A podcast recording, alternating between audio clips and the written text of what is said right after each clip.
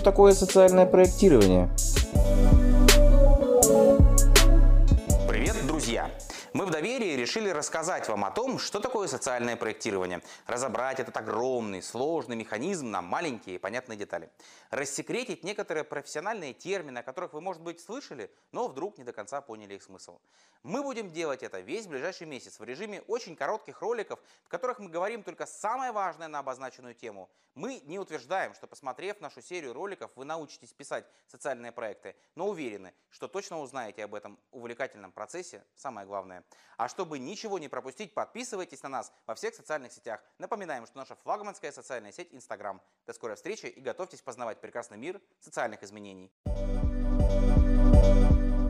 Подкаст записан в рамках проекта «Говорит и показывает», реализуемого Нижневудинской районной общественной организации социального развития доверия при поддержке Фонда оператора грантов президента Российской Федерации на развитие гражданского общества.